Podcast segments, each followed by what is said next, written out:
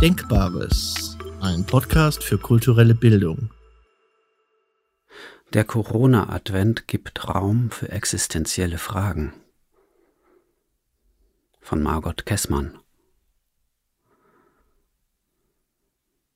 Advent ist eine Zeit des Wartens. Die Vorbereitung auf das Fest der Geburt des Gotteskindes.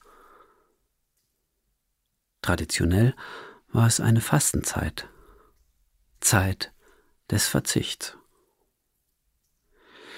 In den letzten Jahren ist diese Bedeutung von Advent zunehmend verloren gegangen.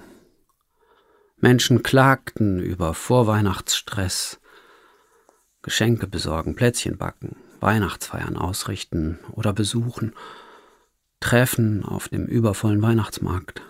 Hektik bestimmte diese Zeit. Ich will den Corona-Advent gewiss nicht schönreden. Viele Menschen leiden unter Einsamkeit, Angst vor Ansteckung, der Furcht, den Arbeitsplatz, die Existenz zu verlieren. Aber vielleicht ist der auferlegte Verzicht auf Kontakte auch eine Chance, im Advent tatsächlich zur Ruhe zu kommen,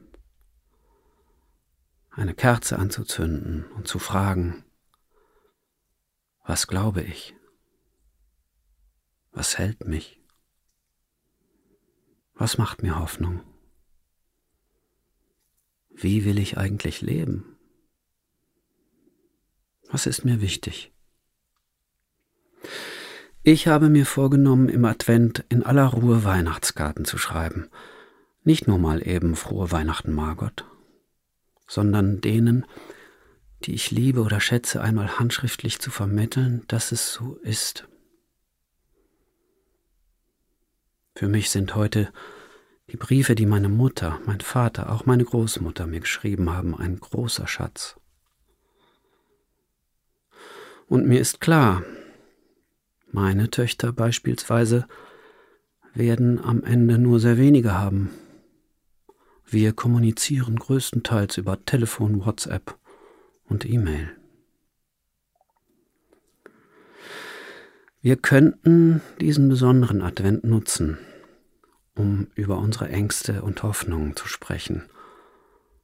Schriftlich am Telefon, per Skype oder Zoom. Wir können sie verbinden mit den Ängsten, die Josef und Maria hatten auf dem Weg nach Bethlehem kurz vor der Geburt ihres Kindes mit der Verzagtheit der Hirten, die kaum eine Perspektive hatten für ihr Leben, mit der Hoffnung der drei Weisen, Rettung für die Welt zu finden. Und dann, wenn es Weihnachten wird, kann die alte Geschichte aus dem Lukasevangelium uns wieder neu vermitteln. Fürchtet euch nicht.